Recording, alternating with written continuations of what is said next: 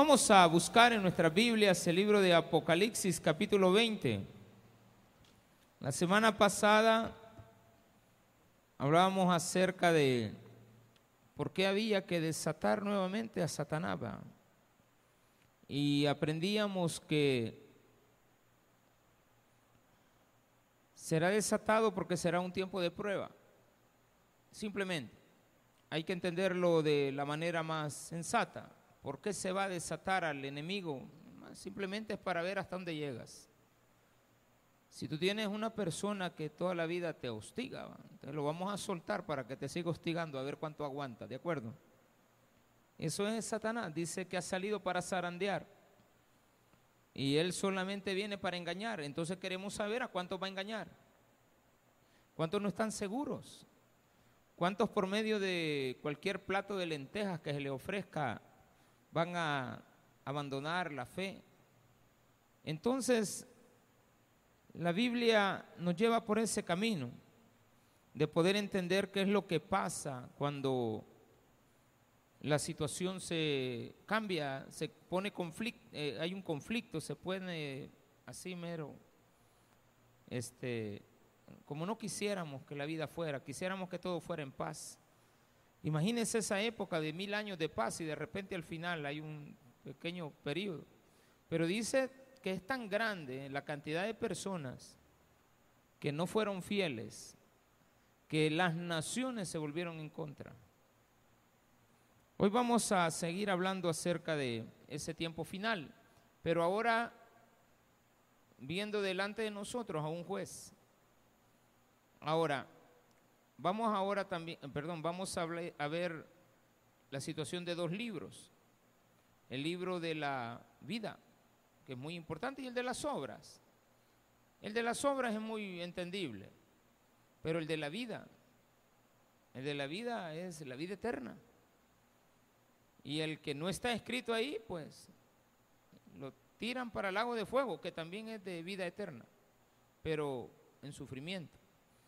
Vamos entonces a leer los versículos del 4 en adelante, pero nos vamos a enfocar del versículo 11 al 15. Voy a leerles del 4 al 10 y después vamos a pasar del 11 al 15. Hoy es corta la enseñanza, eh, los puntos son bien básicos. Y vi tronos y se sentaron sobre ellos los que recibieron facultad de juzgar. Y vi las almas de los decapitados por causa del testimonio de Jesús y por la palabra de Dios, los que no habían adorado a la bestia ni a su imagen y que no recibieron la marca en sus frentes ni en sus manos, y vivieron y reinaron con Cristo mil años. Pero los otros muertos no volvieron a vivir hasta que se cumplieron mil años. Esta es la primera resurrección. Bienaventurado y santo el que tiene parte en la primera resurrección. La segunda muerte no tiene potestad sobre estos, sino que serán sacerdotes de Dios y de Cristo y reinarán con él mil años. Cuando los mil años se cumplan, Satanás será suelto de su prisión y saldrá a engañar a las naciones que están en los cuatro ángulos de la tierra, a Gog y a Magog, a fin de reunirlos para la batalla, el número de los cuales es como la arena del mar.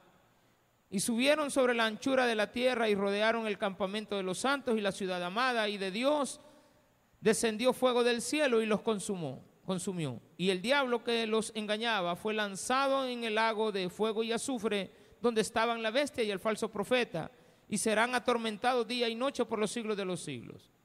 Y vi un gran trono blanco, y al que estaba sentado en él, de delante del cual huyeron la tierra y el cielo, y ningún lugar se encontró para ellos. Y vi a los muertos grandes y pequeños, de pie ante Dios y los libros fueron abiertos y otro libro fue abierto, el cual es el libro de la vida. Y fueron juzgados los muertos por las cosas que estaban escritas en los libros según sus obras. Y el mar entregó los muertos que había en él, y la muerte y el Hades entregaron los muertos que había en ellos, y fueron juzgados cada uno según sus obras. Y la muerte y el Hades fueron lanzados al lago de fuego. Esta es la muerte segunda. Y al que no se halló inscrito en el libro de la vida, fue lanzado al lago de fuego. Oremos al Señor. Padre, gracias por este momento en el cual vamos a aprender de tu palabra Gracias porque la mente está preparada para recibirla en el nombre de Jesús. Si hay alguien que no te conoce, que no se vaya vacío. Amén.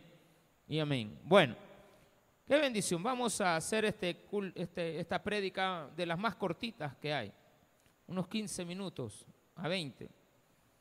Pero nos podemos extender más la otra semana. La situación es esta. En el pensamiento judío, la gente, independientemente fuera buena o mala, tenía que ser juzgada. Pero viene Pablo y ahora tiene una nueva noticia, eh, Juan, perdón, tiene una nueva noticia, que él ve descender del cielo a un juez que está sentado en su trono. Ve en el cielo y ahí hay un juez. Pero cambia la perspectiva de lo que antes se creía, que todos iban a ir al, al juicio. Eso era antes. Incluso Isaías, Jeremías, David, hablan, el mismo Moisés también, hablan de ese momento fatídico y mencionan el libro de la vida, donde ellos dicen que le piden a Dios sacar del libro de la vida a los malvados, como que en el pensamiento antiguo testamentario, y por eso no hay que tomar de una forma doctrinal algunas enseñanzas del Antiguo Testamento sin haberlas comparado antes con lo que dice el Nuevo Testamento. Y de la unión de las dos podemos obtener una respuesta que lo único que nos va a decir es que el pensamiento antiguo testamentario era diferente a lo que en la época de Juan se vino a establecer como una posición más real. Porque ellos creían que los malos iban a estar en el libro de la vida. Pero ahora Juan dice, vi a uno sentado en su trono que está en el cielo, es Cristo. Y que juzga a los malos. Porque la primera resurrección, los que pasaron a la primera, no tiene ese juicio potestad sobre ellos. Por lo tanto, todas aquellas personas que piensan hasta el día de hoy que van a ser juzgados y que después de ese juzgamiento Dios va a decidir a dónde los envía, es un pensamiento, con todo respeto, antiguo testamentario que no está completo. No voy a decir que es, equivocado, es que no tiene el ingrediente de poder descubrir que Juan nos dio la oportunidad de poderlo ver de una manera más amplia. Y que si bien es cierto, vivos, todos, todos, todos los que estamos vivos, vamos a morir y vamos a pasar a un estado distinto al que tenemos ahorita. Pero que faltará más adelante un juicio, pero solamente para los que hayan muerto sin Cristo Jesús. Los que mueren en Cristo Jesús no van a ir a un juicio, porque no están en una prisión, están en gloria. Los que mueren sin Cristo están en una prisión. Para que usted lo entienda de una manera correcta, antes poníamos a Zacatrás y a Mariona, pues ahora vamos a poner al Secot, ¿de acuerdo? Ya cuando usted se va para el Secot es porque está condenado. Allá no hay gente que no, eh, o sea, ya los tienen bien fichados. Y si usted es una persona que tiene chance, por decirlo así, lo van a tener en Mariona, lo van a tener así, pero ya si le dicen, vas para el Secot, ya, segura condena. De ahí no va a salir nadie. Así literal. Ya los jueces cuando dicen sí, que va para allá es porque, ok, sí, solamente que vaya allá y allá dentro de unos tres, cuatro meses lo vamos a llamar, que se siente en una silla y el juez va a estar en otra, en otra sala, aquí en San Salvador, y desde ahí va, a, o en Zacatecoluca, en Tecoluca, donde esté en San Vicente, y desde ahí va a determinar. Pero ahí usted se fija todos los días, 40, 30, 20, 50, 180, 1200 años de cárcel. Es el ejemplo. Pero cuando usted no ha sido condenado todavía, está en un lugar aparte, tiene esperanza, todavía no ha sido vencido en juicio. Los que estamos en esta prisión, que no vemos rejas, pero estamos en una prisión, tenemos que entender que en este lugar de tormento, de dificultades, de malos ratos, tenemos la ventaja de tener esperanza. Un día de esto le preguntaron a un señor que si él creía en Dios, él dijo, sí, por supuesto que creo en Dios. Y el, y el entrevistador le dijo, y cuando usted se muera será salvo, solamente Dios lo sabe, pero yo hago buenas obras. Pero allá cuando yo me muera, que la misericordia de Dios me mande a donde Él quiera. Eso se llama inseguridad, de no saber a qué tipo de Dios tenemos. Entonces, hay iglesias hasta el día de hoy, no voy a hablar de la iglesia católica que lo predica de esa manera, me da eh, lástima saber de que hay iglesias cristianas evangélicas que todavía predican que la, el juicio final se le aplicará también a los cristianos. Que hay cristianos pegados con saliva, que no son cristianos dentro de las iglesias, es otra cosa, ¿de acuerdo? ¿Estamos bien de acuerdo en eso? Todo el libro de Apocalipsis le he dicho, esta es una oportunidad que usted tiene de oro para poder identificar lo que vendrá en el futuro, por si usted todavía no es salvo, que no vaya a salir diciendo que no conoció de esto, no tuvo conocimiento de estas cosas que se le advirtieron. Ese es un pensamiento, que quede claro, en el Antiguo Testamento se creía que buenos y malos iban a ir a juicio. Y como a veces leemos solo versículos del Antiguo Testamento, para agarrarnos de ahí y doctrinar, cometemos el error de no venirlo a comparar con algo que evidentemente se necesita, que es un, sistema. Cuando le hago así la vuelta, es un sistema, comienza aquí, termina allá. Tengo que ir a dar vuelta toda la Biblia para ver si algo que voy a decir no contradice lo que mi pensamiento cree. Porque está bien que lo crea como pensamiento, pero ya cuando lo determino, porque lo he encontrado más adelante, entonces hago una una unión de los dos pensamientos y digo, bueno, lo que Dios está diciéndome aquí es que aquellos pensaban que podían ir al juicio, los buenos y los malos, pero ahora se me dice que solo los malos. Y hay que entender que esto de maldad no se refiere a la actitud de ser malo con una persona, sino que la maldad de nunca haber creído en nuestro Señor, porque esa es una condenación. Dios no juzga a nadie. Ahora bien, ¿quién es el juez? Preponderantemente antes se creía que el juez iba a ser el Padre, pero según estos versículos, el juez es Cristo. Permítame, pastor. ¿Quién es el Padre o el Hijo? El juez. El Hijo es el juez.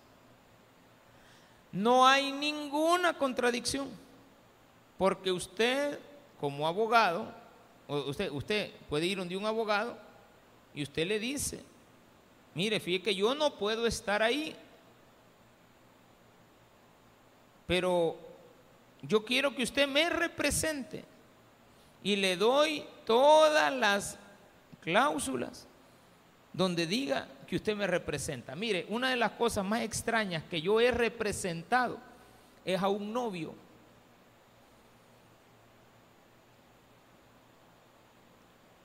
O sea, el muchacho se quería casar, pero él no podía estar aquí. y me dijo, pastor, ¿usted me puede representar ante, mi, ante el abogado para casarse con mi novia? Bueno, dije, yo le, le pedí permiso a la señora. ¿Vos qué decís? Sara, le dije. Aquí me ha aparecido una miagar por aquí que no sé qué hacer con ella, pero si tú quieres, pues yo, yo no quiero, ¿va? pero si tú quieres, yo, pues yo voy. Ahí decía la cláusula, exactamente. El muchacho no decía que, vaya a la luna de miel, no, no, no. Simplemente quiero que usted firme en mi ausencia, que yo me estoy casando con ella. Y cabal, ya llegué y de ahí leyeron el acta matrimonial. Y ahí decía que yo lo representaba y que me iba a casar con la muchacha. Me agrada mucho porque esta muchacha yo la conozco de niña. Conozco a su mamá, unos grandes amigos con ella y con su papá que ya falleció. El papá estaba vivo en esa época. Pero todo era para arreglarle papeles, para llevársela para Estados Unidos. Porque ellos se habían enamorado en Estados Unidos, eran, jóvenes, pero a ella le tocaba que venir acá y estando aquí él dice, mira, yo, le dice el abogado, tienes que casarte con ella. y así ya casada es mejor que la pidas tú que la pida la mamá o el papá o la hija. Entonces va, pues no hay problema.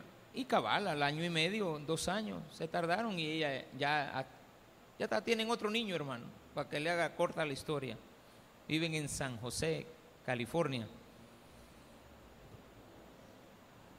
Cuando uno representa a alguien, tiene todos los poderes que las cláusulas le establecen. Así es de que no hay ninguna diferencia porque el Padre delegue al Hijo, dándole toda autoridad. Toda autoridad me es dada, dijo Jesús, por mi Padre. ¿Y tu papá qué va a hacer? Sentado. No, es el rey, pues. Ah, pero yo también soy el rey. Pues sí, porque él también cuando quiere delegarme la función de rey me la delega. ¿Hay alguna diferencia? No. No hay ninguna. Ahí están peleando por el alcalde mexicano, ¿para qué está? El hombre dice, voy a renunciar. No se permite la renuncia de un... ¿Cómo no se permite? no está en la ley. ¿Por qué? Porque un alcalde no es elegido el alcalde, es elegido un consejo municipal. Por lo tanto, no puede renunciar un miembro del consejo. Tiene que ir a un tribunal y el tribunal determinar que sí, que les acepta la renuncia. Es que ya se quiere zafar porque no, el hombre está enfermo, que renuncie. Sí puede, no puede estar a la fuerza pero tiene que tener una causa justa. Entonces, el hijo nunca va a renunciar a ser juez. Y él juzgará a las naciones. Entonces también dice otra frase, que es la que yo quiero que usted entienda, que a veces le da vuelta esto a la mente a uno, que el mar entregará a los muertos. Bien, vuelvo otra vez en el pensamiento judío era un sacrilegio no enterrar. Las personas tenían que enterrarse. Si no, se creía, así como usted cree ahora, que su abuelita todavía llega y le jala las patas o los pies. Hay gente que todavía cree que es la abuela la que anda ahí que es la que vino a visitarnos. Ya vas a ver, te va a salir tu abuela. No es la abuela, hermano. La abuela ya está muerta. Ya murió hace tiempo. No está viva. Pero existía ese pensamiento. Que la única forma de, de que la persona no saliera era enterrándola. Y por eso la sellaban la puerta. Sellaban no el ataúd, sino que lo que sellaban era el, agujero donde se metía la persona y así eran las tumbas. No era como aquí que en el, en el cementerio de Apopa, que yo no sé a quién se le ocurrió que en el mero camino pusieron el primer muerto, ahí empezaron todos a poner uno detrás del otro. Total que uno solo sabe que aquí en el cementerio de Apopa hay entrada, pero una vez ya uno ya ahí entró, lo primero que encuentra son cruces, hermano. Y la gente cree que si algún día queremos ordenar ese cementerio, son los muertos los que van a salir. ¿verdad? Eso cree la gente. No me diga que no. La gente cree en eso. Pero lo correcto sería, ¿va? Pero eso no se puede hacer porque se van a dañar muchas personas. Porque creen que su mamá está ahí. Pero hay que respetar los cadáveres, hay que respetar los muertos. Aunque estén muertos los, los huesos del muerto, hay que respetarlos.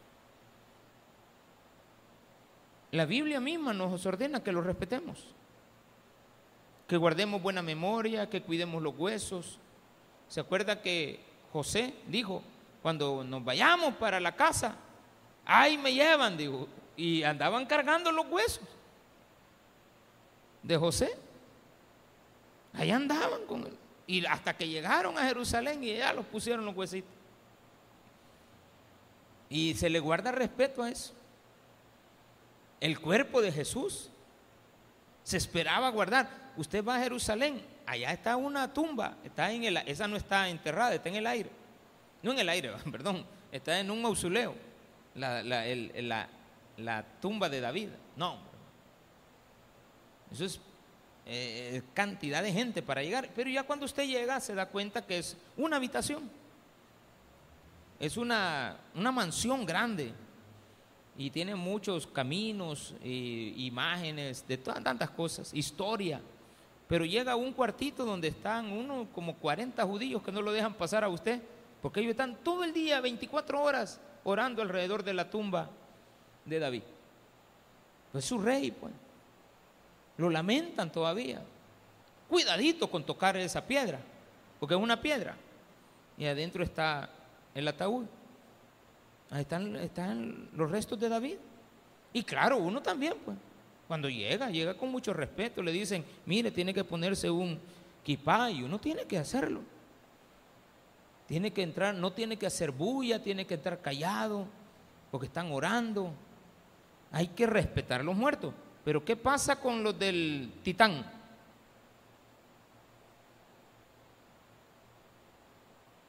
Implosionó el, el titán. Un accidente. Hay gente que dice que no volverían a ir.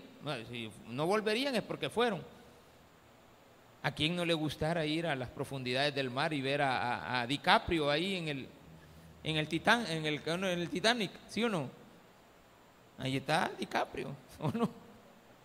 No hay ningún DiCaprio, hermano. No hay nada. Entonces la gente creía que los que morían en el mar eran las almas en pena. Que hasta el día de hoy usted cree que hay almas en pena. Porque hay un pensamiento que a pesar que uno le diga lo contrario, siguen creyendo en el pensamiento primero. Eso es tal cual usted le dice a sus hijos, esto es así, y ellos siguen diciendo, no, es así. Va, está necio, pues. Y usted dice, ¿dónde lo va a sacar de ahí? No puede. es lo mismo. El pensamiento era que el mar tenía que entregar los muertos. Por eso Juan tocó el tema del mar. Para que los muertos pudieran ser enterrados. Entonces la gente que ha muerto en el espacio, la gente que ha muerto, entonces tenemos aquel pensamiento también nosotros lógico de decir, bueno, todos los que han muerto serán reunidos. Si están microscópicamente sus células por ahí, que no hay nada de eso. Porque el pensamiento es que uno, mientras no mira al, al, payaso, no suelta la carcajada. Ah, pues lo mismo es, si no vemos al muerto, no, no, no, no, no soltamos el llanto.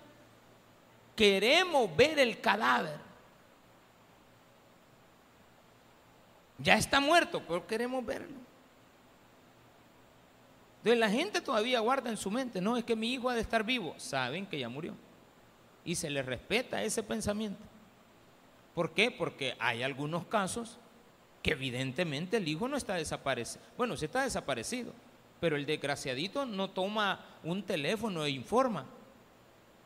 Porque esa es una, una malcriadeza, ¿verdad? Saber que uno está vivo y que lo han dado por muerto.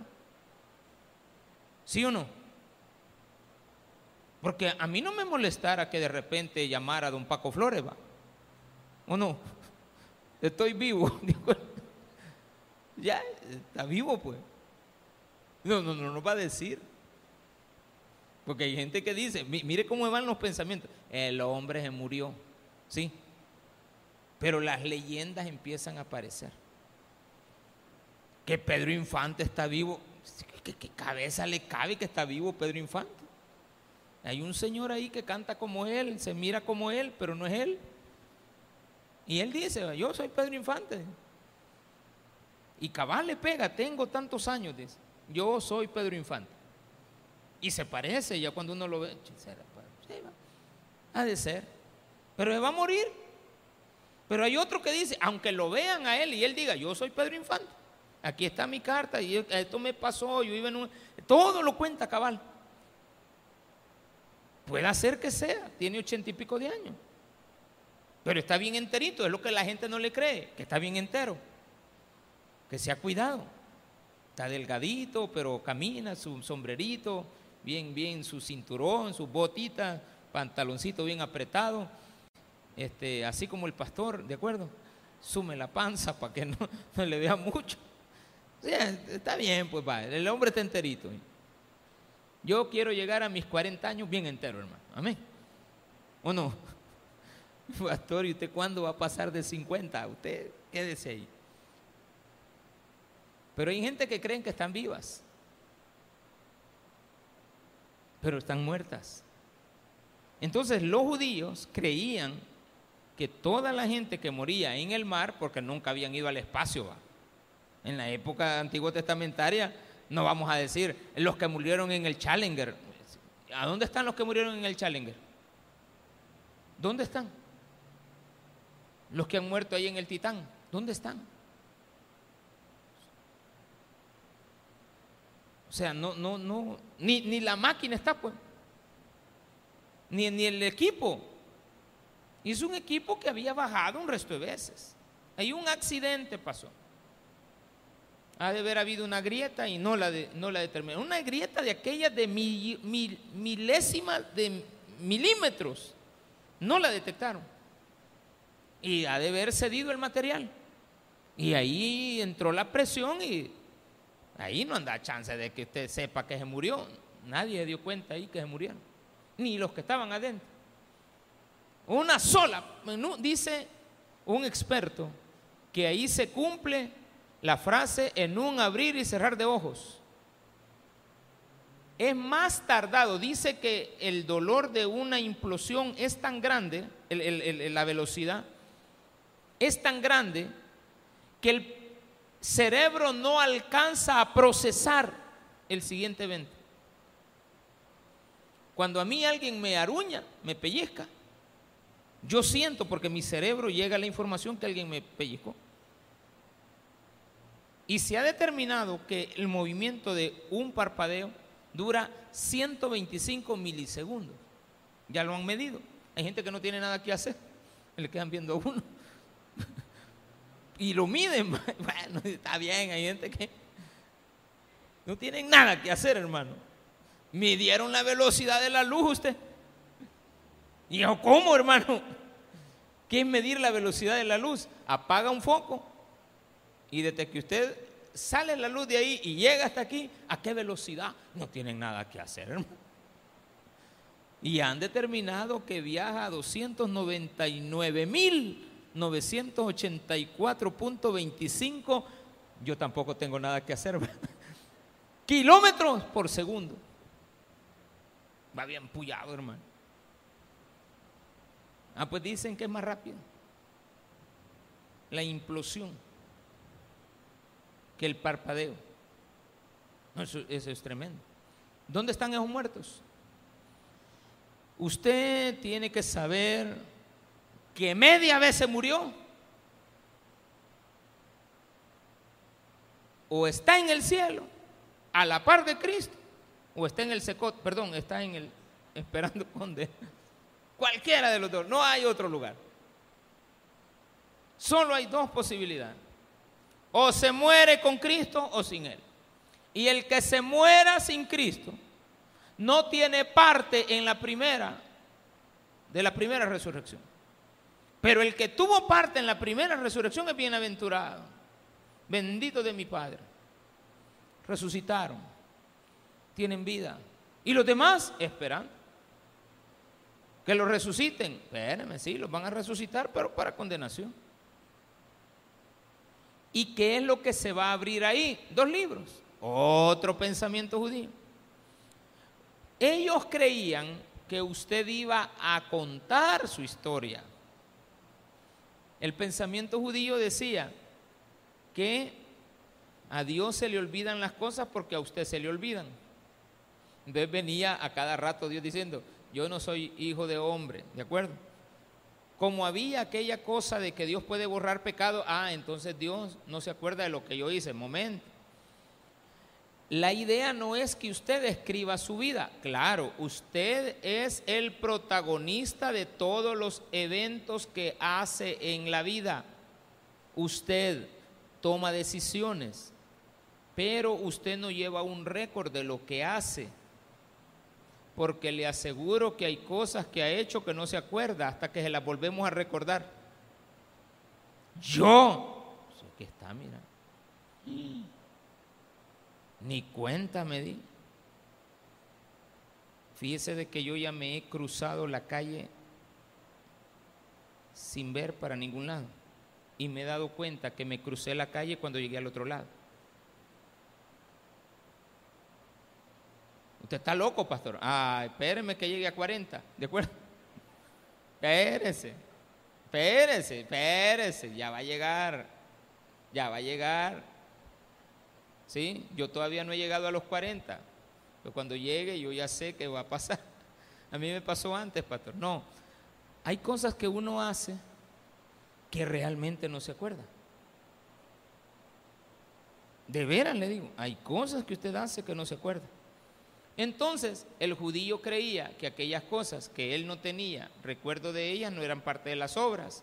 Entonces viene Dios y te dice, pues yo tengo un librito de tus obras. ¿Sí? Lo que hiciste el día 30 de junio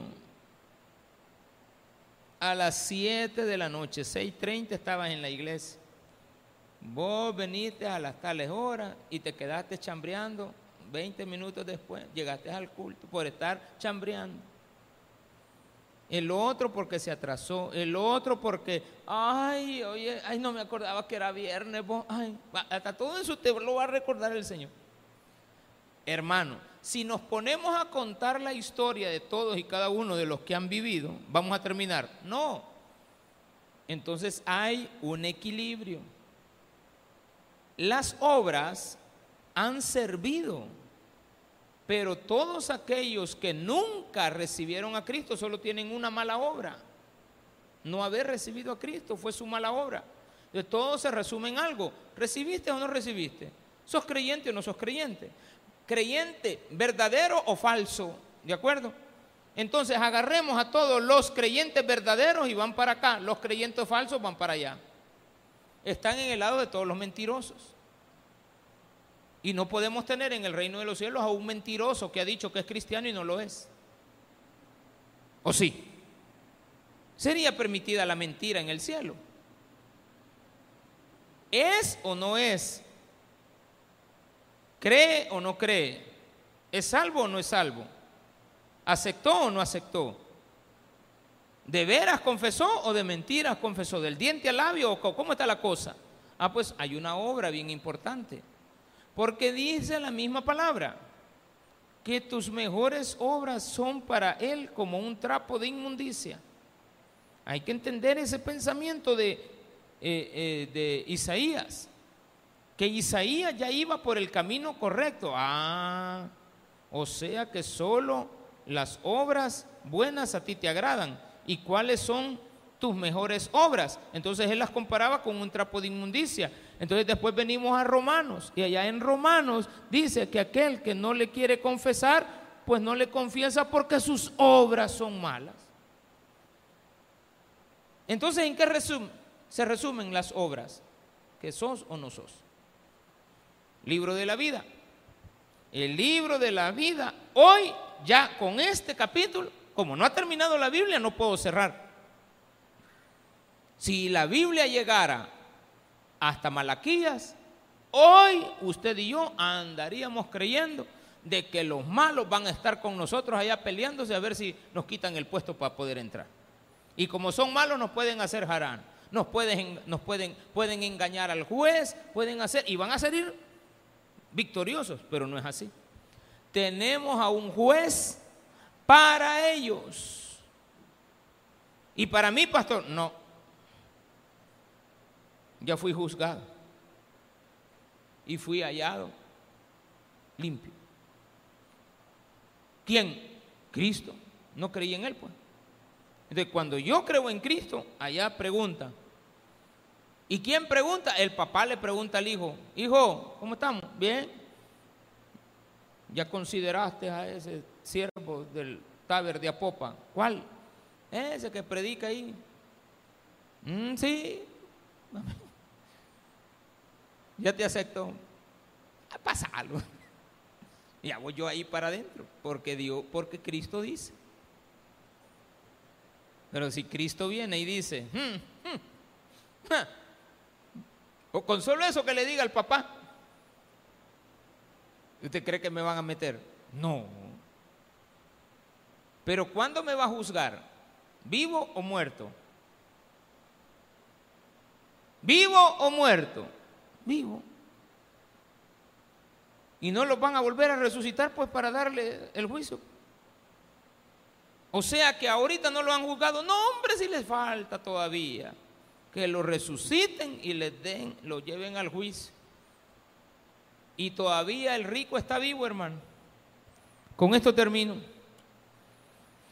Y vi un trono blanco y al que estaba sentado en él, de delante del cual huyeron la tierra y el cielo y ningún lugar se encontró para ellos. Y vi los muertos grandes y pequeños de pie ante Dios y los libros fueron abiertos y otro libro fue abierto, el cual es el libro de la vida. Y fueron juzgados los muertos por las causas que estaban escritas en los libros, según sus obras. Estaban los dos libros, pero en el libro de la vida no estaban anotados. Fueron juzgados según el libro de las obras. Y el mar, para aquellos que dicen que andan en pena, el mar también entregó los muertos. Y que habían en él. Y la muerte y el Hades, ¿cuánto daño le ha hecho la muerte a la humanidad? ¿Cuánto daño le ha hecho la muerte a la humanidad?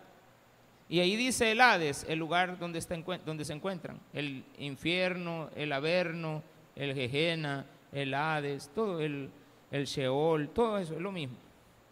Un solo pensamiento. Para nosotros es este lugar de tormento, para otros el infierno, está ardiendo en el infierno, no está ardiendo, hombre, espérese, ya bardere, José. Dice, y la muerte y el Hades fueron quitados. Vaya muerte, fuera. ¿Y hoy a quién vas a matar? A nadie. ¿Por qué? me lanzaron allá al lago de fuego. Esta es la muerte segunda. ¿Qué significa? Que la gente no estaba muerta, está viva. Y al que no se halló inscrito en el libro de la vida, en las obras, esta, vamos, obras, vida. Por eso Cristo, allá en el Edén, desde allá viene este libro les permitió, bueno, les permitió hasta donde llegó, que tocaran el árbol del bien y del mal. Y cuando agarraron el del bien y del mal, le, ah, no, dijo, no, no, no, no, no, no vaya para afuera. ¿Y qué pasó, Señor? No, no, no, ni te voy a decir que existe un libro de la vida. sos capaz de ir a ver quién está anotado ahí, porque usted es chambroso, hermano. Usted quiere saber quién pasó. A mí me molestaba eso que pusieran en la lista las notas. A mí me molestaba. Feo eso, que en la universidad o en la escuela vamos a publicar las notas. Va, está bien que las publiquen para usted, pero para los demás. Y allá aparecía, todos preguntaban, mira vos el que la dejó, mira, eh, todo, y ya también decían esto, y este la pasó, copió, a ver qué, porque usted no está a gusto. Más cuando es de Tim Marín, de dos pingües, cúcara, mácara, títere fue. Yo no fui, fue este, pégale, pégale, que este fue. Una vez me fui así porque no había estudiado. 1.20, vaya, No me ayudó Dios a mí ahí. 1.20, ay. Y la peor nota fue en el colegio de teología. Juan 3.16 me puso el vaquerano se llamaba. Allá vive en, en London, Canadá muy buen amigo mío, pero buen amigo. Le, tengo un gran estima, un gran aprecio al pastor Vaquerano. No queridos por mucho, pero yo sí lo quiero. Este, y así me puso. y esto, y mire, le digo, ¿y el versículo por qué me lo ha puesto? No, mi hijo, es tu nota, me dijo. Juan 3:16. Y después digo, el que se estaba riendo, le dice al que estaba riendo, no le voy a decir quién era, vos callate, le dijo, porque a vos te he puesto Juan 1.12, le dijo, ay, Juan 1.12, ay Dios mío. Y, hubo uno que le puso Romanos 19. Y, y, y este se sacó más, sí, dice admirable. Le he puesto 10 y un 9 más, digo, para la próxima. Que no haga el examen. Es el juez, tiene potestad de hacer lo que quiera. Cuando el, el pastor Guadrón llegaba y nos daba clases, desde que entraba, nadie va a sacar 10 conmigo. Nadie va a sacar 10. Y siempre decía, ¿cuál es la nota máxima? 7. Todos aquellos que estudien nunca van a sacar más de siete. Pero si estudian, nunca van a sacar menos de siete. Usted miraba la, nota publicada, 77777. Y el que la dejaba, él le ponía 6.9. 6. Usted tenía o 6.9 o 7. No habían dos notas, solo dos notas. No se complicaba el maestro. A la hora del examen, nos dejaba todo y se iba. Vaya, mentirosos, desgraciados, pastores, copien si quieren, se van a ir al infierno, desgraciados. Y uno ahí, uno solito, tiene razón este hombre a contestar lo que puede uno. Ese es un juez justo, que no te engaña. Si te vas a ir con él, sepa desde hoy que si tú le confiesas de corazón, vas a estar con Él en la vida eterna. Démele un fuerte aplauso al Señor.